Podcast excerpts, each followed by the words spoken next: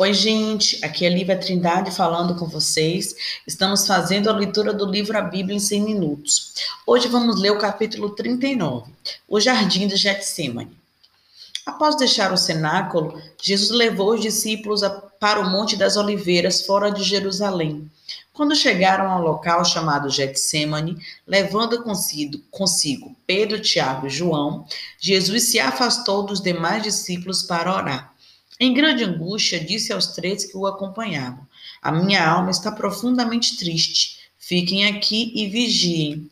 Indo um pouco mais adiante, Jesus se prostrou e orou para que pudessem ser poupados do que esperava por vir. Sua oração foi: Pai, tudo te é possível. Afasta de mim este cálice. Contudo, não seja o que eu quero, mas sim o que tu queres. Ao voltar para junto de seus três amigos, eles o encorajou a ficar acordados e a orar para que não caíssem em tentação. Não obstante, eles pegaram no sono pela segunda vez. Quando Jesus se levantou pela terceira vez, a multidão armada, enviada pelas autoridades judaicas e conduzidas por Judas, chegou. Judas tinha dito àqueles que estavam com ele que prendessem um homem que ele beijasse e o levassem em segurança. Ao ir até Jesus, Judas disse: Mestre, e o beijou. Aqueles que estavam com Judas capturaram Jesus e houve uma breve luta durante a qual um dos servos do sumo sacerdote perdeu uma orelha.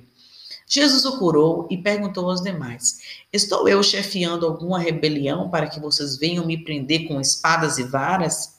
Todos os dias eu estive com vocês, ensinando no templo, e vocês não me prenderam. Mas as escrituras precisam ser cumpridas. Depois disso, todos os discípulos o abandonaram e fugiram.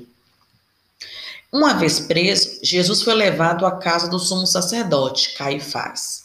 Pedro o seguiu à distância e se juntou a um grupo sentado ao lado de uma fogueira no pátio da casa. Uma criada olhou bem para Pedro e disse: você também estava com Jesus. Pedro respondeu: Não o conheço.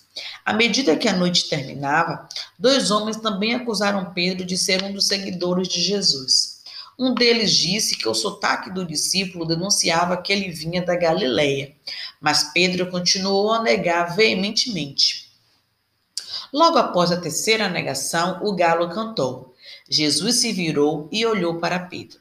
Este, lembrando-se da predição de Jesus e de sua promessa na noite anterior, saiu dali e chorou amargamente.